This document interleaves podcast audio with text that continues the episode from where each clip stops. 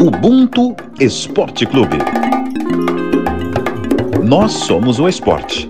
O esporte somos todos nós. Eu sou Alice Alves, estagiária da Globo em Minas, e Ubuntu é uma filosofia africana que trata o mundo de forma coletiva, ressaltando a importância da aliança entre os pares, o relacionamento entre as pessoas.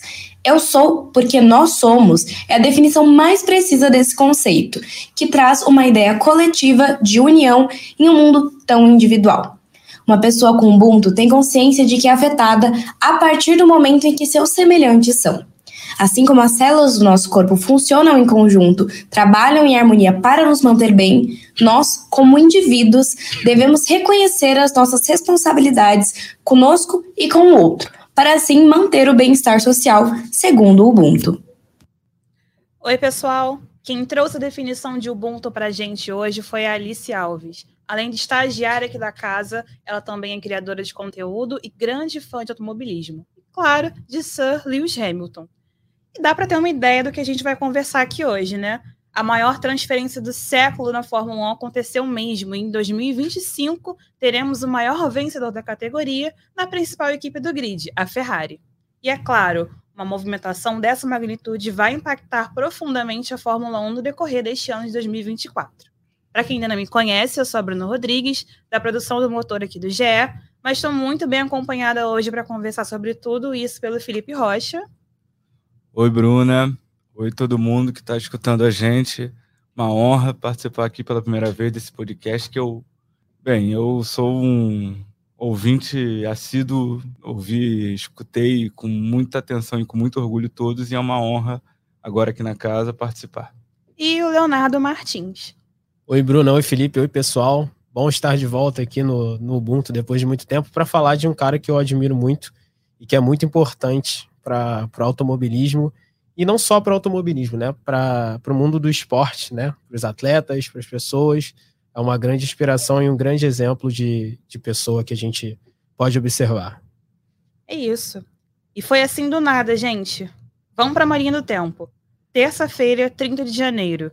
Hamilton esteve na fábrica da Mercedes para fazer o molde de assento do carro de 2024. Quarta-feira, dia 31 de janeiro, ele avisou o chefe Toto Wolff da sua decisão na quinta-feira, dia 1 de fevereiro, veio a confirmação. O contrato de Hamilton com a Ferrari, por enquanto, deve durar pelo menos duas temporadas. Em 2025, ele terá 40 anos e correrá ao lado de Charles Leclerc, um grande afeto seu na Fórmula 1. Uma das principais motivações de Hamilton foi o desafio do jejum de títulos da Ferrari. São quase 17 anos sem um campeonato de construtores. E os rumores são de que ele ganhe por ano 100 milhões de dólares. Claro, uma parte desse valor será destinada para a Mission 44, uma instituição criada pelo piloto para a inserção de jovens de origens minoritárias no automobilismo. Queria saber de vocês dois o que vocês acham sobre essa mudança. Foi inesperada, é um fato. Mas, na visão de vocês, o que ela significa para o Hamilton, o que significa para a Ferrari, para a Fórmula 1 e, mais importante, vai render alguma coisa ou não vai render? É, eu acredito que é um movimento que, primeiro, né, para qualquer modalidade do esporte, é, qualquer comparação que você vá fazer vai resumir a grandiosidade da Ferrari e a grandiosidade do Hamilton. É, é o maior de todos indo para a maior de todas. É, é muito impressionante. E aí, como consequências disso, eu não consigo acreditar, eu não consigo acreditar que nenhum desses atores, nem a equipe, nem o Hamilton, vai se permitir o ostracismo em que estão atualmente. O ostracismo, no caso do Hamilton, seja talvez um pouco forte. É, ele ficou em, ele pegou alguns pódios no, no, na última temporada, uh, mas a Ferrari vem de um jejum que é quase o, o maior dela, né? Está tá se aproximando do maior jejum de, de, de campeonatos uh, da história da, da equipe. Eu não consigo acreditar que, que isso vai perdurar. Você promover uma união dessa, você pagar o que a, o que a Ferrari está pagando, se não for para desenvolver num médio prazo algo muito grandioso. E eu acho que provavelmente o, o grande mote e a grande consequência disso é o Hamilton, daqui a algumas temporadas, sendo campeão do mundo, tirando a Ferrari dessa fila e fazendo tudo que ele já faz em termos históricos e sociais para na luta antirracista neste momento. Ele, ele, ele, já, ele já se coloca como um, um um esportista grandioso como uma pessoa grandiosa, se ele, se ele, além de tudo, conseguir esse possível grande finale para a carreira dele, eu acho que é que é, é uma coisa que vai ser estupenda. Vai ser se, se hoje já é difícil achar alguma algum motivo para algum senão para a carreira dele, eu acho que vai ser vai ser vai torná-lo mais fantástico ainda, né, Léo? É, eu acho que não foi uma mudança só para por status, assim. Acho que o Hamilton não foi para a Ferrari para dizer que correu por lá e que defendeu as cores da maior equipe de Fórmula 1 de todos os tempos.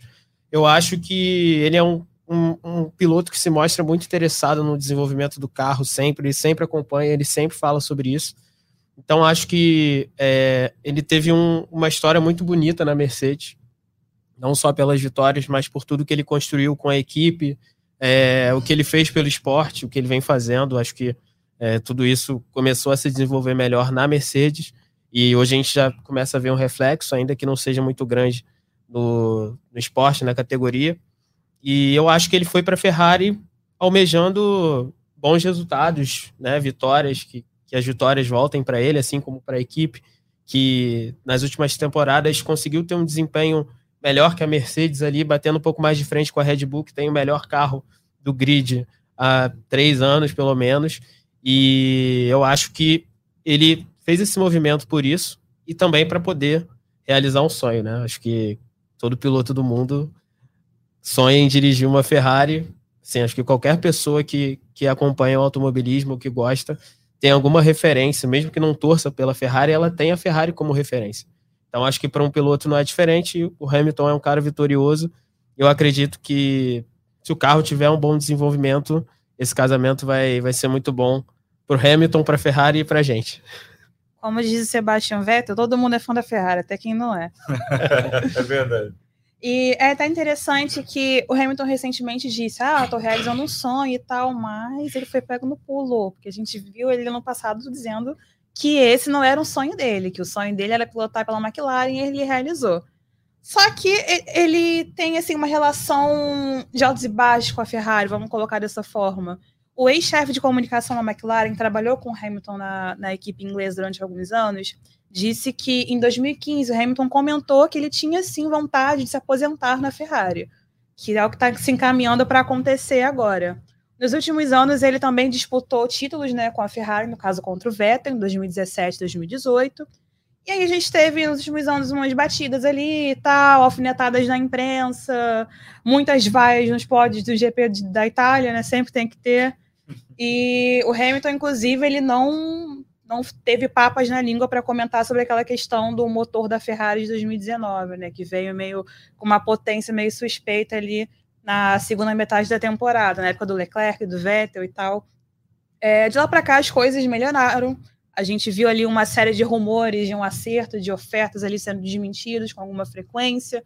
Muitos elogios, elogios da parte da Ferrari, elogios da parte do próprio Hamilton também, declarando torcida, inclusive para o Leclerc na disputa contra o Verstappen em 2022. E, assim, o último rumor que a gente teve sobre Hamilton e Ferrari, antes do acerto no caso, foi ano passado, em maio, de 2023. Em agosto, Hamilton renovou com a Mercedes. Se pensava que essa renovação seria até 2025, mas a gente descobriu recentemente né, que esse contrato, na verdade, ia até o final deste ano, de 2024, com uma opção de ser estendido ou não para 2025, e foi essa cláusula que o Hamilton aproveitou para conseguir pular para a Ferrari. É, eu queria perguntar de novo para vocês, o que, que vocês imaginam, que já comentaram anteriormente, mas o que mais vocês imaginam que pode ter motivado essa decisão tão repentina do Hamilton? Porque, assim, tá, ele tá, estava com um contrato com a Mercedes, foi lá que ele, ele se consolidou como maior campeão de todos os tempos, ele conseguiu trabalhar lá também com algumas é, das questões que ele tem fora das pistas, como a luta antirracista. Ele estava em casa. Por que, que ele resolveu sair de casa, basicamente? Eu acho que tem tem algumas coisinhas que vão se avolumando e, vão, e dão um motivo e se constroem num motivo só, né? Se você pensar que é, ele está com sete títulos, o Verstappen está com três, três seguidos. Houve alguns entreveros com a Mercedes ao longo das últimas temporadas, porque o carro não demorava a, a, a engrenar, né? A, a, a, aos problemas que, que haviam sido encontrados e, e, alguns deles que o próprio Hamilton havia avisado para as coisas serem, serem resolvidas. Então são pequenas coisas que vão que vão se, se que vão casando, né? É, em 2026 a gente vai ter uma nova era da Fórmula 1. É, eu acho que a, a, a, a esperança de, de virar essa chave na, na, na categoria e uma, e uma equipe com uma história tão grande como a Ferrari estar na vanguarda disso. Eu acho que se não. Para começar, eu quero acreditar que ele que tá todo mundo bem informado dos próximos passos, né? Olha só, Hamilton, chega para cá, daqui a, a gente vai fazer carro competitivo, em 25 e em 26 a gente vai chegar com o pé na porta. Eu quero acreditar que sim. E, e nada me tira da cabeça a... se a gente que é fã tá esperando isso, eu não consigo acreditar que ele, que já disse que jogava videogame sendo o Schumacher, eu não consigo acreditar que ele não, não sonhe, não pense em superar o Schumacher com o macacão vermelho. E aí, com seus 40 e pouquinhos anos, valeu, tchau e benção. Fiquem com o brinquedo de vocês, eu vou curtir minha vida. Eu acho que eu acho que tem essa série de coisinhas que, que vão fazer a gente a gente ter muito vão fazer a gente ter muitas imagens ainda muito icônicas dele. É, a gente tem muitas imagens já do Hamilton e na, e na luta antirracista são imagens muito grandes, né? Muito grandiosas se a gente pensar que é uma modalidade, que é, uma, que é um esporte, o automobilismo, caríssimo, caríssimo, caríssimo, diferentemente de outros esportes elitistas, não é só você. Custo não é só para você estar praticando. É um custo de milhões para você conseguir começar e, e se desenvolver nos seus primeiros anos. O Hamilton, com tudo isso, ele tem desafios, afrontas à FIA, ele tem uh, gestual de, do, do, Pantera Negra, o, o, mudar equipes por dentro na, com, na, na, no intuito de ter mais diversidade. Uh, o próprio instituto dele, eu acho que tem muita coisa grandiosa que, estando na Ferrari, a gente tende a ter mais ainda, minimamente oportunidades disso se tornar maior, disso ser amplificado e disso ser repetido com, com, com uma potência que, que, que, os, que os tifose, né, que, que o fã da Ferrari, ele consegue reverberar. Né? Se, se você estava falando, Bruna, das vaias típicas lá, o cara vai ser aplaudido, o cara vai ser ovacionado na Itália não é pouca coisa. Não é pouca coisa, né, Léo? Eu acho que as vaias na Itália elas vão para qualquer um que, que ganha a corrida não seja da Ferrari. Né? É. Mas é, a gente agora vai ter uma, uma nova era, mesmo que dure apenas dois anos, vai ser histórico o que vai acontecer. É, eu acho que depois do Schumacher, em termos de. de não estou comparando o nível dos dois, mas em termos de, de vitórias, o Hamilton acho que foi o cara que herdou esse posto do Schumacher de principal piloto da categoria e ele veio construindo isso é, de uma forma bonita, até porque o primeiro título que ele vence, né? É, ele bate um piloto da Ferrari. E aí, acho que a Ferrari podia estar com um jejum um pouquinho menor se não fosse por causa dele. é, mas eu acho que ele é, gosta de desafios, Então, ele. A Bruno disse que ele estava em casa na Mercedes, realmente. É, ele estava totalmente adaptado, a equipe gostava dele, ele gostava da equipe, conseguiu desenvolver as ideias que ele tinha, ele era muito ativo. Mas eu acho que, como ele está indo para o final da carreira, isso é uma coisa inegável, eu acho que ele quis ter um novo desafio, né? Uma, uma começar um projeto novo, sabe? Um lugar especial para ele. E acho que a Ferrari também pode ter prometido coisas grandiosas para ele. Acho que é, o carro vai ser desenvolvido esse ano, beleza, mas o projeto Hamilton na Ferrari já começou. Então, todas as evoluções que o carro tiver nesse ano, assim, visando alguma coisa para o ano que vem, isso já tem a influência da futura presença dele na equipe. Então, acho que, que tem esse lado todo e eu acho que ele quer expandir né, essa atuação que ele tem nas causas raciais numa equipe que a gente ainda não vê, né, com se voltar tanto para isso.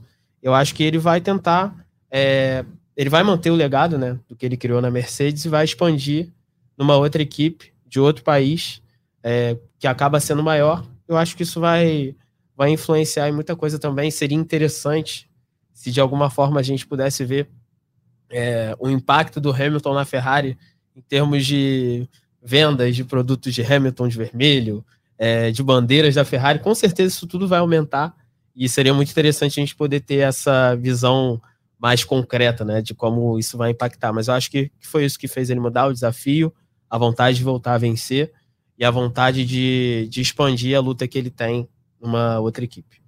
Foi muito importante, Felipe, você ter citado sobre 2026, que é quando a Fórmula 1 vai ter o um novo regulamento de motores, né? É um momento muito crucial para a categoria, sempre é, assim como foi em 2014.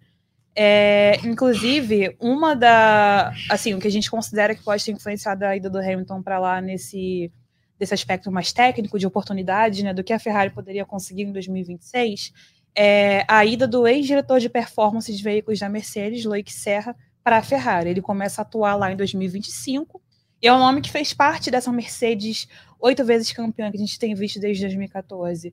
E com a ida do Hamilton para lá, a gente também pode especular e esperar que outros nomes do corpo técnico da Mercedes também possam estar tá indo junto com ele, né? A gente espera muito sobre o engenheiro dele, Peter Bonington Bono.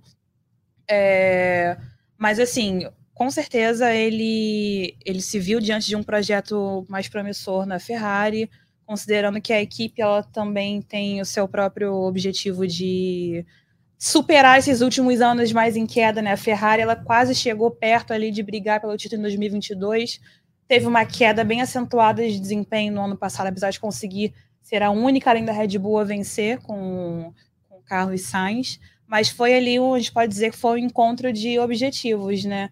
Junta o desejo da Ferrari de vencer, de formar também uma dupla mais forte com o Charles Leclerc e o desejo do Hamilton de estar num lugar super icônico, realizar, certamente é um sonho de infância dele, acho que ele só falou que não era para não dar muita moral para os rivais da época. Com certeza, é muito fácil você dizer, pegar qualquer, qualquer declaração de qualquer tempo da pessoa e tornar isso uma coisa extremamente problemática. É. E assim como também é fácil ele pegar, não, mas eu também falei isso lá atrás, sempre quis, isso é o de menos. Pois é, ah, é, é só para não dar moral para rival, Exato. a gente sabia, isso não é pegar mal dentro da Mercedes, com certeza. Mas agora a gente tem aí a opinião de duas pessoas que na internet elas são especialistas quando o assunto é Lewis Hamilton. Vamos dar uma olhadinha agora no que esses amigos têm a dizer. Olá pessoal, tudo bem? Aqui é a Rafaela Oliveira, sou jornalista, mais conhecida pela página da HDF1, e vim falar do assunto do momento, que vai ser o assunto do ano, né? Que é o Hamilton na Ferrari. Saiu um pouquinho antes do tempo, então a gente tá meio ansioso para 2025, mas o que eu tenho a dizer é que me pegou de surpresa, eu realmente nunca pensei que ele ia para Ferrari, principalmente por causa das causas dele, do trabalho social dele. E a gente sabe que a Ferrari nunca foi muito aberta a essa ideia, mas pelo jeito a equipe está disposta a trabalhar com ele nisso. E pelo lado da pista, eu tô muito ansiosa, na verdade. Depois da surpresa, eu realmente comecei a pensar que se não der certo, já foi uma movimentação histórica, né? Mas se der certo, tem tudo para ser mais histórico ainda, né? Tirar a Ferrari de um jejum que tem de quase 20 anos aí, de um título de com piloto, e o Hamilton conseguiu o oitavo título dele bem na Ferrari. Então, assim, é um sonho distante, mas que pode acontecer com a mudança do regulamento em 2026. Mas vai ser um desafio para ambos, para a equipe receber o Hamilton e para o Hamilton estar na equipe. É um novo motor para ele, nunca correu em um motor que não fosse Mercedes. Então é um desafio que ele aceitou, como ele disse, do coração, da emoção. Talvez dê muito certo, talvez não dê, mas eu acho que tem uma expectativa que dê muito certo em, em muitas questões e principalmente para a Ferrari como equipe. Oi, Bruna. É, eu sou Luiz Henrique. É, administrador né, e o criador né, da página Mercedes AMG Fórmula 1 Brasil no Twitter. E sobre a ida do Lewis Hamilton para a Ferrari, eu acredito que seja muito mais por questões a longo prazo, muito mais do que o desempenho dos carros e o desempenho dos próximos carros. Porque o Toto é, e a própria matriz em Stuttgart já deram a entender que houve divergências contratuais sobre o qual tempo esse contrato ia durar. E aí acabou que o Hamilton recebeu um contrato de um ano com um ano de opção de renovação e uma cláusula de saída. E aí também saiu a notícia de que o Toto e a Mercedes fizeram isso porque eles não queriam perder André Kimi e Antonelli que é a nova estrela, e muitos dizem que é o novo Verstappen, por ser novo e ser extremamente talentoso nas categorias de base. Então, é mais ou menos isso. Eu acredito que foi uma decisão acertada para Lewis Hamilton, não tanto para a Mercedes, mas agora a Mercedes tem que focar no que no futuro dela, ou seja, assinar o Kimi, porque de resto eles conseguem evoluir já com Kimi lá dentro, ao invés de colocá-lo em outra equipe e depois subi-lo para a Mercedes. Eu acho que é um consenso quase geral de que essa, essa transferência do Hamilton para a Ferrari, de um jeito ou de outro, vai dar bom. Né? Se não for esportivamente, mas com certeza, com certeza a gente vai ter aí muito impacto fora das pistas, com a questão da diversidade, que é uma luta muito grande do Hamilton, e acho que vale também a gente separar um, um, alguns minutinhos aqui para falar sobre isso, né? Uh, eu acredito pessoalmente que foi um, um fator muito grande na, na, escolha do Hamilton, porque acredito que, do ponto de vista da, dessa luta antirracista na, na Fórmula 1, o que o Hamilton tinha para fazer na Mercedes, ele já fez. Ele ajudou a equipe a implementar alguns programas, ajudou a implementar, por exemplo, o Accelerate 25, que está tentando buscar fazer com que até 2025 é, 25% dos funcionários da Mercedes sejam de origens minoritárias, né, raciais. Ele ajudou a equipe a construir isso tudo, fundou a Mission 44, que é a instituição pessoal dele. Então, chegou a hora dele fazer isso num lugar que realmente está precisando. É, tanto que em 2020, quando a gente teve aquele movimento todo do Black Lives Matter, na época dos protestos pela morte de George Floyd, a Fórmula 1 se movimentou a participando dessas manifestações, mas a Ferrari foi uma das equipes que não se envolveu de forma tão ativa. E o Hamilton ele cobrou muito a Ferrari de forma direta, de forma muito incisiva por causa disso. É... E aí tem alguns números que eu acho que é interessante a gente comentar para conseguir entender um pouquinho da, do que se passa ali na Itália, dentro da Ferrari. Para começo de conversa, em 2020, ainda em 2020, o Hamilton ele lançou a chamada Comissão Hamilton, em parceria com a Real Academia Britânica de Engenharia, e essa comissão descobriu que menos de 1%, aliás, que aproximadamente 1% dos funcionários na Fórmula 1, no automobilismo em geral, eles são negros. É um número que a gente. Menos de 1% são negros. Isso, assim. A gente sabe que a população negra. 99% branco. É. É uma porcentagem pequenininha de outras etnias, mas a maioria é uhum. branca. Uhum. A gente sabe que na Europa a, a porcentagem de, de, pessoas não brancas assim não é tão grande quanto aqui nas Américas, por exemplo, mas ainda assim menos de 1% é muito pouco. Inaceitável. E o próprio Hamilton ele já confirmou que a questão da diversidade foi um dos pontos mais importantes na, no acerto dele com a Ferrari. Ele discutiu isso com o CEO da Ferrari, John Elkann, e como a gente mencionou no começo do episódio, parte do dinheiro que o Hamilton vai ganhar anualmente, esses 100 milhões que ele vai ganhar, vai ser direcionado para investimentos com a Mission 44. É, em um vídeo de 2022, a Ferrari disse se considerar uma equipe internacional, com uma representatividade de funcionários de diversos países, e o que quebra aquele mito de que só tem italiano trabalhando na Ferrari. Só que ainda assim a gente consegue ver muito nitidamente que há uma ausência de mulheres e de pessoas não brancas. É um cenário que ele vai refletir um problema que ainda existe na Itália de forma muito profunda. Quando a gente está falando de minorias raciais, por exemplo, um estudo de 2018 mostra que 40% dos estudantes do país acima de 14 anos e que não são de origem italiana, ou seja, né, são, não são brancos, eles estão atrasados educacionalmente e têm quase três vezes mais chances de abandonarem os estudos do que os colegas italianos, os colegas brancos.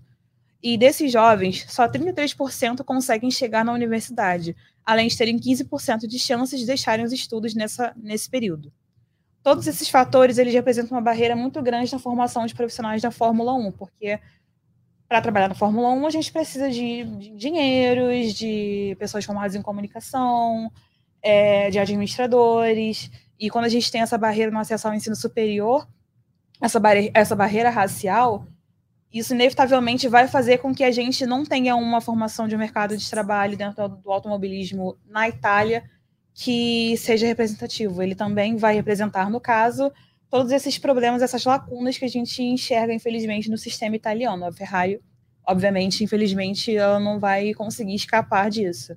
Então, é a chance que o Hamilton tem de fazer a diferença num lugar que precisa muito dele. É, certamente para nossa para nossa audiência a gente não precisa necessariamente ficar batendo nessa tecla. Só para deixar mais explícito ainda do que a, que a Bruna falou, é óbvio que, que ninguém vai ser reprovado porque quer. É óbvio que ninguém vai ter dificuldade de, de frequentar a escola e de, de, de frequentar uma universidade porque quer.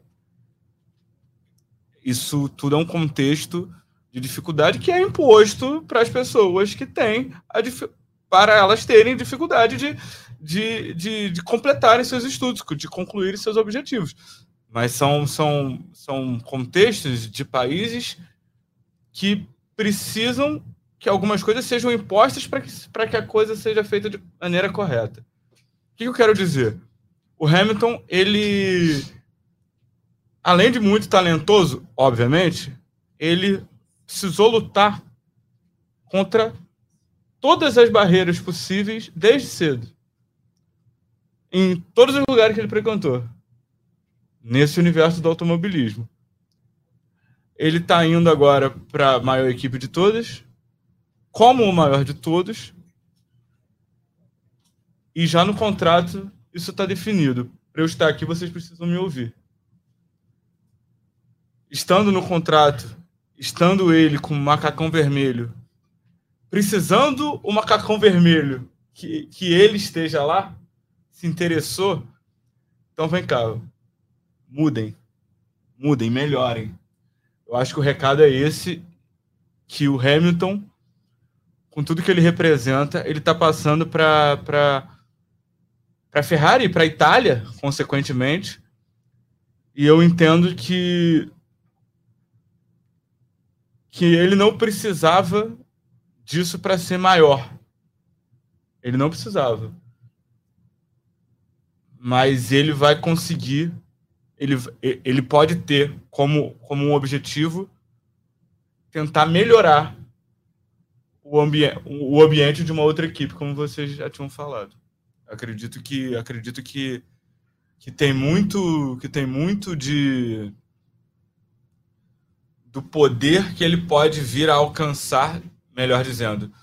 Eu, eu acredito que tem muito do alcance que a presença dele pode alcançar. É, eu acho que, que é isso, assim, não, não tem muito como falar outra coisa, né? É, eu vou acabar repetindo a ideia que eu tive antes, mas eu acho que é, a melhor forma de, de expandir as coisas, né, de, de fazer as coisas melhorarem é você é, realmente espalhar a sua ideia, o seu trabalho. E a, a, a sensação que, que me dá é que ele plantou a semente na Mercedes, né?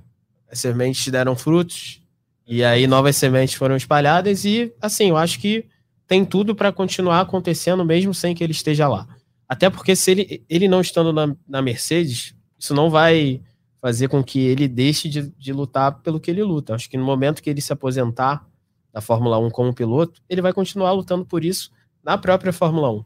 Então acho que. O instituto dele não necessariamente vai acabar. Obviamente. Exatamente, exatamente. Ele sempre será um nome super importante, super relevante para a categoria. E pelo que ele demonstra, ele jamais vai abandonar essa luta. Então, é isso. Ele vai para uma nova equipe que sofre muito com, com essa ausência, assim como várias outras. Obviamente, ele não tem o poder de cada ano correr em uma equipe diferente para melhorar isso. E um ano não é o bastante para trazer essas modificações. E eu acho que ele vai é, seguir a mesma linha que ele seguiu na Mercedes, fazendo é, com que a equipe se tornasse mais diversa.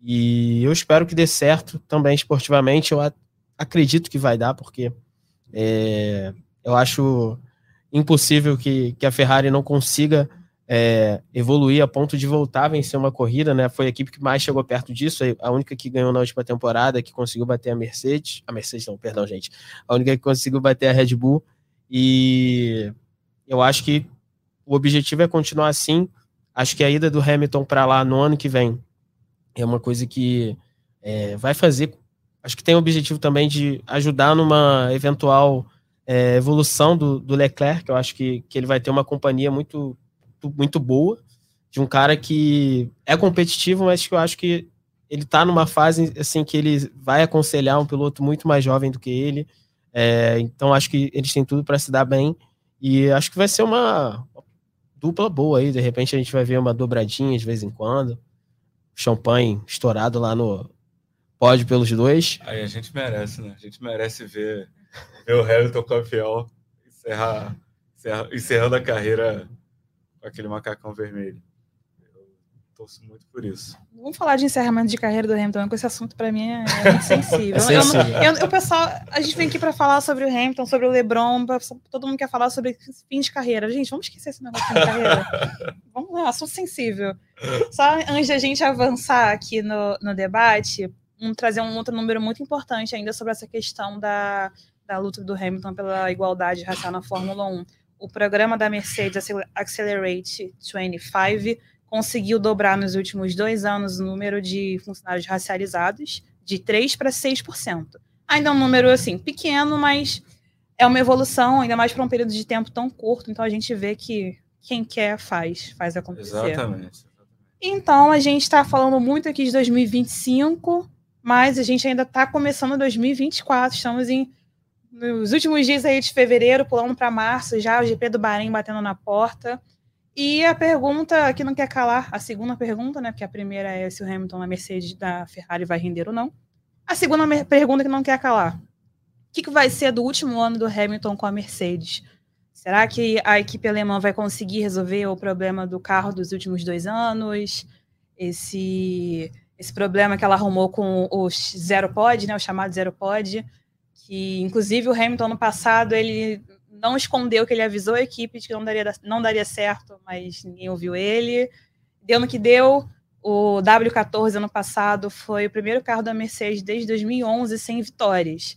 E agora, em 2024, é o ano do agora ou nunca. Será que é agora que o Toto Wolff vai conseguir cumprir a promessa que ele fez para o Hamilton de dar o o oitavo título que foi tirado dele, vamos colocar as palavras do Toto Wolff. O que vocês acham? É, acho que o título não, não foi tira, tirado, né? O título não foi tirado, ele não teve nem a oportunidade de disputar. Muito importante. É, mas eu acho que é isso. Toda assim. competição, assim. É. A Red Bull ali corria e o resto ia atrás. E a, e a Mercedes não era segunda por muito tempo. Então acho que é, a gente está falando do Hamilton, mas se a gente tiver a visão da, da equipe, a Mercedes precisa ter um carro melhor para alcançar os seus objetivos. Todas as equipes têm o objetivo de ganhar o Mundial de Construtores e, claro, que, que os seus pilotos, pelo menos um, né, seja, esteja ali entre os primeiros, seja o primeiro.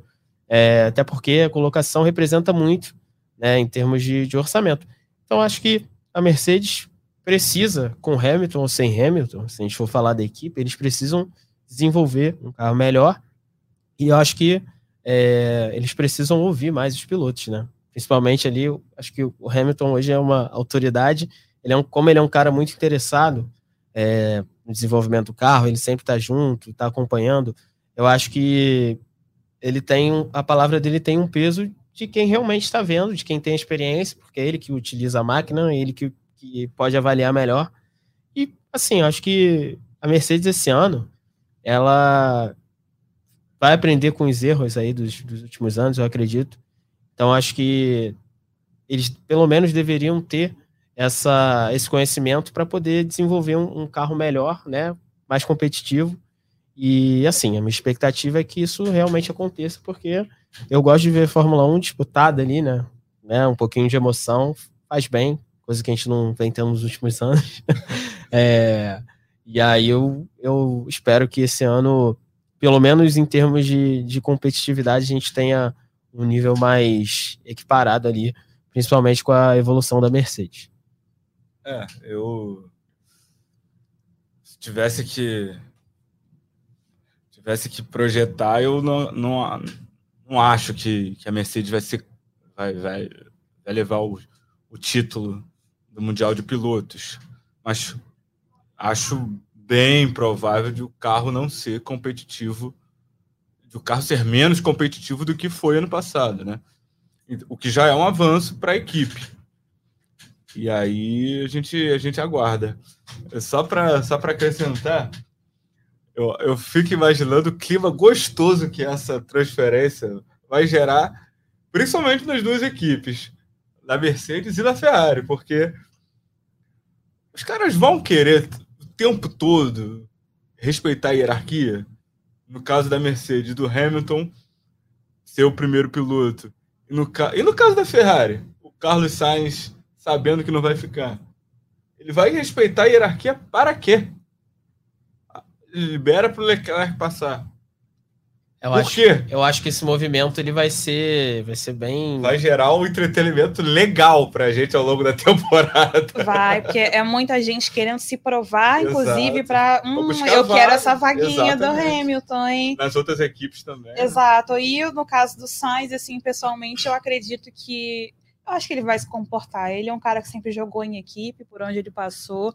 E vamos combinar que fica feio para um cara que está buscando uma vaga mostrar que não sabe verdade, jogar em equipe, verdade, né? Verdade. Cara, dizem que ele está acertado aí com a Audi para 2026, mas não tem nada certo por enquanto. Ele diz que tá, ainda está avaliando o futuro dele. Mas eu acho que ele vai ficar ali pianinho, óbvio, mostrar serviço para mostrar, gente, ó, a Ferrari me dispensou, mas estou aqui disponível. Quem sabe essa vaguinha da Mercedes, nunca se sabe, né? Vamos ver o que, que vai dar. Inclusive, era a pergunta que eu ia fazer para vocês, né? A gente está aí vendo que a transferência do Hamilton, embora seja só para o ano que vem, já, tava come... já está começando a agitar as coisas em 2024. Temos muitos pilotos com o contrato terminando ao fim desse ano na Fórmula 1. É, entre eles, um tal de Fernando Alonso, a gente conhece bem esse nome. É, eu queria saber as apostas de vocês, que, que, como é que vocês acham que isso vai, vai movimentar ali no grid esse ano e um nome assim que vocês acham que pode pintar na Mercedes, quem sabe? Eu não tenho, não tenho, não tenho um nome, um nome, um nome de preferência, até porque eu acho que vai depender do desenvolvimento do carro, vai depender do desenvolvimento do carro desse ano e da, e da, da impressão que ele passará, ou que a equipe passará para 25 e 26.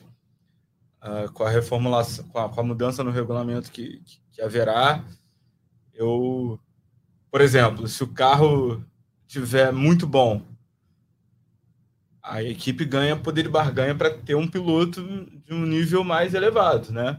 Um piloto mais valorizado. Se não, ela pode até querer, mas o cara vai querer? Eu acho, eu acho. Eu ainda não consigo. Ainda não consigo dar esse chute, não. É, eu acho difícil.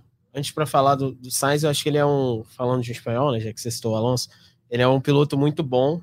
É, ele é um cara que apresenta toda fome de vitória, mas ele sabe ajudar a equipe.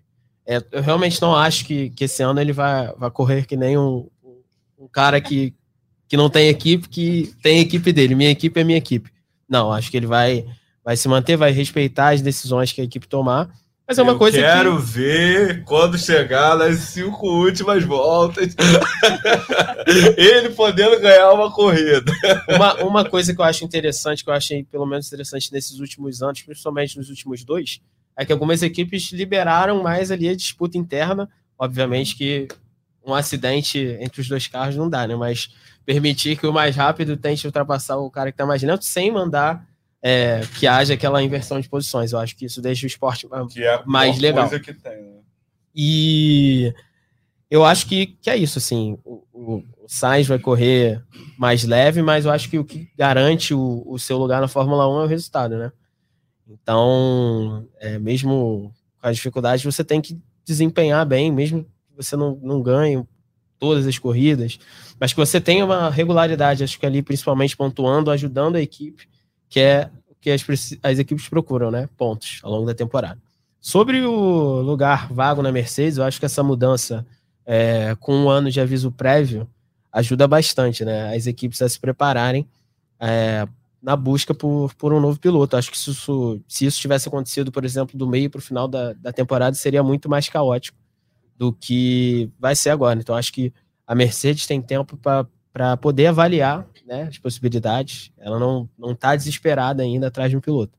Eu acho que isso aumenta o poder da equipe em relação a propostas ou a, a- tempo de avaliação. E concordo com o que o Felipe tá- falou também. Assim, se, o, se o carro não melhorar, é, por mais que seja uma equipe enorme, muito vitoriosa, é, eu acho que é o sonho de muitos pilotos estarem lá. É, talvez um grande nome não se sinta tão atraído aí para a Mercedes, mas por enquanto, hoje é dia. Hoje é fevereiro, final de fevereiro. Não vou revelar a data aqui, porque vocês podem ouvir isso qualquer época do ano. Mas hoje é fevereiro, então não tenho como cravar ninguém no, no lugar do Hamilton na Mercedes para 2025. Vamos ver como a temporada se desenvolve aí ao longo desse ano. E aí, quem sabe, né? Depois, no podcast da, da Fórmula 1, aí a galera venha trazendo as novidades. Fica aí a cargo da Bruna contar para vocês é, como é que vai ser o futuro das equipes em 2025. A, a gente não consegue realmente cravar um nome potencial do grid atual, mas um nomezinho que já rondou aqui pela nossa, pelo nosso estúdio alguns minutinhos, tá aí na, na lista. É o nome do Andrea Kimi Antonelli. Kimi ele tem 17 aninhos, é novinho ainda. Ele é piloto da academia Mercedes desde 2019, quando ainda competia no kart. E olha o currículo da criança. Passou pela Fórmula 4 italiana e nos Emirados Árabes Unidos, foi campeão na Itália, campeão também da Fórmula 4 alemã, e ano passado levou o título da FRECA, a Fórmula Regional Europeia. Caminho natural pro, pro, pro Kimi com esse currículo seria ele seguir pela Fórmula 3 e tal, não sei o quê, mas a Mercedes falou, não, vamos adiantar isso aí, e o menino vai estrear esse final de semana na Fórmula 2 pela equipe Prema. Então, assim, tá um passo ali da Fórmula 1, perto de conseguir a superlicença, que é o documento exigido para guiar o carro de Fórmula 1. Pode ser, talvez, quem sabe, que a gente veja esse jovem aí pintando na Mercedes ao lado do George Russell em 2025. Quantos anos ele tá? Atualmente 17, ele vai fazer ele tá 18. com 17 anos ele já ganhou isso tudo. Pois é, e Acho que tem mais, tem mais, tem mais campeonato, corrida disputado do que idade, tá? Alguma coisa não tá batendo. a, inclusive se compara bastante a, a trajetória dele com a do Verstappen, né? Que passou praticamente um ano na base e saltou logo para a Fórmula 1. Parece que o objetivo da Mercedes realmente é pular, é queimar essas etapas, já ali visando o, o futuro. Inclusive, né? é, foi até o que o, o nosso amigo Luiz comentou mais cedo aqui no, no programa. A Mercedes ela não teria concedido para o Hamilton esse contrato maior, justamente porque ela queria já garantir uma vaga para o Kimi, que é um piloto que ela vem preparando há alguns anos, um piloto que ela vê com muito futuro na Fórmula 1. Então, ele está ali bem ligado a essa história da, da, da saída do Hamilton. Né? Pode ser que isso tenha até antecipado um pouquinho os planos da Mercedes. Eu acho legal, né, que um, que um nome da, da academia. Casa, né? Sempre que, que, que esses nomes que são desenvolvidos, eles têm essa oportunidade de, de correr, de entrar para a Fórmula 1 de fato, acho legal porque o trabalho das equipes é esse, né? Você está trabalhando seus talentos, desenvolvendo, como se fosse uma, como se fosse não, uma categoria de base para chegar ali a, a, carreira profissional. Então acho que, que isso é importante. É uma coisa que eu não vejo acontecer tanto, né? Assim, de os pilotos saírem da academia e realmente começarem ali. Então acho que é, é um cenário interessante também que poderia se expandir, sabe? É, pelos números, ele é um, um jovem com muito talento. Acho que o Verstappen é um bom exemplo disso, que deu certo. Né? Foi o alinhamento de um piloto muito, muito, muito talentoso, com um carro que foi bem desenvolvido. Né? Ele não, não é tricampeão só por causa do carro. Ele é tricampeão por causa do talento dele. Assim como o Hamilton não ganhou os títulos que ele ganhou só porque ele tinha o melhor carro. Não foi por isso. É, até porque numa equipe você tem dois pilotos, né? Eles têm um carro, se não igual, bem parecido e às vezes a gente vê a diferença por aí. É, eu acho interessante esse movimento da Mercedes, né? Talvez não aconteça, né? Porque a equipe pode querer um nome mais experiente, mas é importante ter esse olho em quem está vindo aí para o futuro, né? Da Fórmula 1.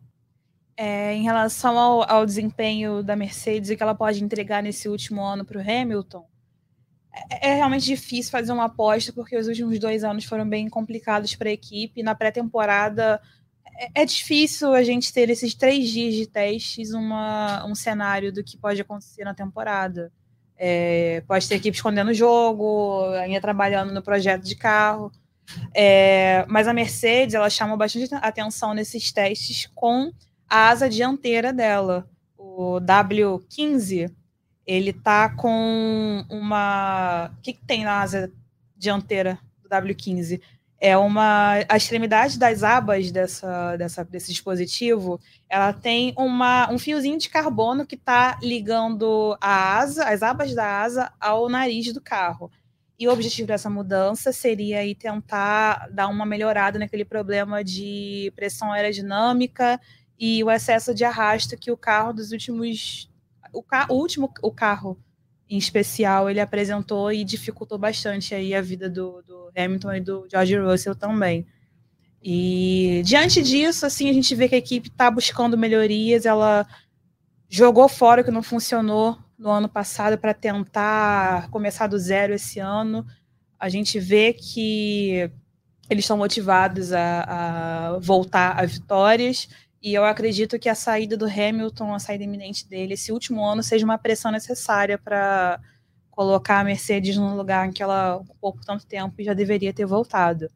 Se eu fosse arriscar bastante assim para cravar, eu apostaria. Eu, eu não vou ser muito otimista em falar, ah, vai vencer, vai sair vencendo um monte. Até porque a gente tem a Red Bull esse ano, demonstra estar tão forte como sempre. Max Verstappen, assim, dispensa comentários. Mas se eu fosse apostar, eu apostaria que o Hamilton talvez possa surgir com alguma coisinha nos GPs da Inglaterra e nos GPs de São Paulo, né? Que são as duas casas dele na Fórmula 1. E sempre tem, né? Quase sempre tem alguma coisinha assim que, com ou sem carro forte, ele, ele apresenta pra gente. E a Hungria também é um lugar que ele tem um retrospecto bom, ele é o maior vencedor do circuito, se não me engano, são oito triunfos. E ano passado ele conseguiu romper um jejum de quase dois anos sem pole positions, justamente na Hungria. Então, vamos ficar de olho nesses três GPs aí para ver o que, que, vai acontecer. Vai que, né, nunca se sabe. Temos toda expectativa, né? Temos toda expectativa. O Hamilton tem essa capacidade de, de atrair olhares, de gerar expectativa na gente, né? De que, que, que, que ele vai conseguir tirar, tirar de diferente de um carro, eventualmente, que siga com dificuldades, né? É, é a grande expectativa que se cria em cima dos, dos grandes pilotos, né? É, no caso dele é o maior de todos, mas é, se lembrar, você falou agora há pouco do Alonso, né? Eu acho fascinante como o Alonso ele é competitivo e ele, ele faz umas coisas tão diferentes, assim tão diferentes, tão improváveis e, e compete e, e, e, faz o que faz o improvável. Vamos esperar que, na verdade, vamos esperar que não seja necessário sofrer tanto, né? Já bastou no passado. Já bastou, já bastou. Vamos esperar que não, não precise sofrer tanto, mas de todo modo, de todo modo, são sempre momentos. Alguns dos momentos especiais da carreira do Hamilton foram nesses lugares, nessas pistas que você falou, né, Bruna? Silverstone, Interlagos e lá na Hungria. Vamos ver, vamos ver o que, que essa temporada pré, pré-mudança para a Ferrari nos aguarda. É, agora que a gente assumiu esse lado aí de fã de carteirinha do Hamilton, né? Que, sim, não posso negar, eu queria. É, eu vim pensando em falar sobre isso para poder contar um pouquinho da minha trajetória ali de torcida por ele. É, eu, comecei a acompanhar automobilismo por causa do meu pai e sempre torci pelos brasileiros, obviamente, né? Sou, comecei ali na época que o Benz Barrichello estava na Ferrari junto com o Schumacher, Massa estava lá depois. É, e sim, quando o, o, Hamilton ganha o título dele no Brasil, eu estava torcendo pelo Massa, obviamente, porque eu sou brasileiro.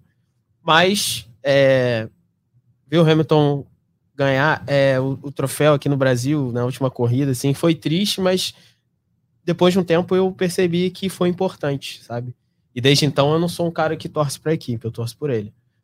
Acho que tem muita gente por aí que, que tem essa ideia também, porque ele, para mim, é uma, uma inspiração enorme, uma das maiores inspirações que eu já tive na minha vida, por mais que eu não seja uma pessoa do automobilismo. Inclusive vim de vermelho hoje já para entrar no clima da Ferrari. É, então acho que a gente tá liberado, né, para torcer muito por ele aqui. Espero que vocês entendam. E, assim, torço muito pelo sucesso. Se ele ganhar aqui no Brasil, acho que vai ser sensacional. Uma vitória no Brasil aí de, de vermelho. Vai ser bonito. E vamos ver, né? Ele ainda tem esse ano para correr pela Mercedes, então é, espero que o carro melhore e que as vitórias voltem, pelo menos uma, né? Para não sair no último ano sem, sem nenhuma conquista ali de top 1 no pódio. Vamos ver o que vem por aí. Merecemos, merecemos essa, essa volta dele ao lugar mais alto do pódio, né?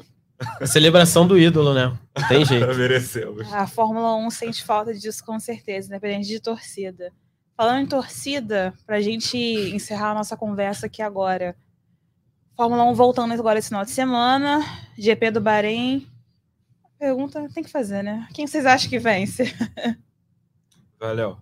Bom, acho que a vitória vai ficar com o holandês voador. Tô me baseando no ano passado. Então, é, a primeira corrida é sempre a mais difícil de cravar, você não sabe direito como as coisas estão. É, aí você pode saber, de repente acontece um acidente, uma bandeira amarela, um safety car, uma bandeira vermelha, e tudo muda, chove, para de chover, enfim. A primeira não dá tanto para cravar, mas em condições normais de temperatura e pressão, acredito na vitória do Max Verstappen. Eu vou de George Russell. Eu vou de George Russell. Perfeito. Só pra gente gerar uma expectativa. Só por isso. Bem, eu vou no que parece ser óbvio, Super Max, né? Max Verstappen começou super bem a pré-temporada, terminou ano passado bem, não tem nada que faça a gente desacreditar que a Red Bull só vai dar continuidade ao projeto que ela começou em 2022. Vamos ver como é que vai ser nas outras etapas, né? Mas Bahrein acho que já é do, do Verstappen, não tem jeito. É, depois você é vai atualizando a galera aí, né? Pelo site, por aqui. E aí a gente vai, vai vendo é se isso. as nossas previsões de fevereiro de 2024 vão se concretizar ao longo do ano. É isso. Uh, ah, Para encerrar, eu queria deixar aqui uma lista negra muito especial. A gente tem alguns pilotos negros que estão competindo esse ano no automobilismo em várias categorias ao redor do mundo e que eles merecem muito a nossa atenção e torcida, claro. Segue Bubba Wallace, da equipe do Michael Jordan na categoria principal da NASCAR, que venceu, foi pela primeira vez aos playoffs ano passado e está aí vindo com alguns top 5 consecutivos nessa, nesse início de temporada. Pascal Verlaine da Porsche na Fórmula E, ano passado foi o primeiro piloto aí a, a vencer pela Porsche na categoria, chegou a brigar pelo título, esse ano está na expectativa de repetir o feito dele no ano passado. Uh, Miles Rowe, campeão da USF Pro 2000 dos Estados Unidos. Ele vai disputar esse ano a Indy Next, que é o último degrau antes da IndyCar, com a HMD Motorsports. O Miles, a gente tem inclusive um episódio sobre ele aqui no Ubuntu se eu não me engano, ano passado. A gente comentou aqui sobre a história dele, que teve até que fazer vaquinha para continuar correndo. Voltou a competir depois de quatro anos parado, graças ao programa de diversidade que a, a Indy criou em 2020. Está aí o resultado né, que a gente falou no começo do programa. Quem quer faz acontecer. Está aí a prova do Miles, muito perto da principal categoria de Fórmula dos Estados Unidos. E ainda falando sobre os Estados Unidos, nós temos ainda o Rajakaru, que é o atual quinto colocado na NASCAR Truck Series. Então, ó, vamos acompanhar essa galera de perto ao longo de 2024, torcer bastante por pódios, por pontos, por vitórias, playoffs, né, no caso do, da NASCAR, e vamos vendo o que, que vai dar. E, claro, né, Lewis Hamilton, o cara que a gente vai seguir esse ano, torcendo com certeza pelo bem do esporte, a Fórmula 1 precisa ver esse cara de volta no topo. Meninos, eu queria agradecer vocês hoje pela participação. Foi muito bom estar com vocês aqui. A estreia do Felipe, o retorno do Léo. Seja a primeira de muitos esse ano. Obrigado, Bruna. Obrigado a todo mundo que ouviu a gente até aqui. É, não, não vou cansar de dizer como é bom ter o Ubuntu, como é bom ver tudo que o Lewis Hamilton é capaz de proporcionar para a modalidade, e para a sociedade como um todo. Ele transforma qualquer lugar que tente tratá-lo como um comum, pelo, pelo talento, pelos feitos e pela consciência que ele tem de que a gente precisa de um mundo bem diferente do que a gente tem. Ele mexe, ele mexe com todo mundo, queiram ou não. É, é isso, assim, eu queria dizer que estou muito feliz, né, por ter participado desse episódio e poder falar de um cara que é sensacional, na minha opinião. E agradecer, né, sempre o espaço, a galera aqui da equipe que está aqui, vão editar o nosso podcast, estão gravando aqui com a gente, sempre dando essa moral pro Ubuntu e para todo o resto da galera aqui. E é isso, vamos seguir acompanhando o Lewis. Com certeza teremos mais episódios para falar sobre dele, sobre ele ao longo do ano. E fiquem ligados aí, né? Acompanhe a Fórmula 1 no site do GE, porque a Bruna vai trazer tudo da melhor qualidade para vocês. Não é não, Bruna? É isso aí. Fiquem ligados, tá? No ge.globo. Lembrando de novo, GP do Bahrein, 2 de março, esse final de semana. Tempo real no nosso site do GE. E domingo também temos a transmissão da abertura da Stock Car 2024, direto de Goiânia, nos canais Sport TV. Também queria agradecer a participação do Luiz Henrique, da Rafaela Oliveira e a Alice Alves, que estiveram com a gente remotamente. Também queria agradecer a eles pela contribuição que eles têm feito para que mais pessoas possam se conectar a esse esporte tão gostoso que é o automobilismo. É muito bom a gente ter jovens negros participando ativamente desse movimento que a gente torce para que cresça e cresça cada vez mais. É isso, galera. Um beijo, Ubunters, e obrigado por ouvirem a gente. Até a próxima.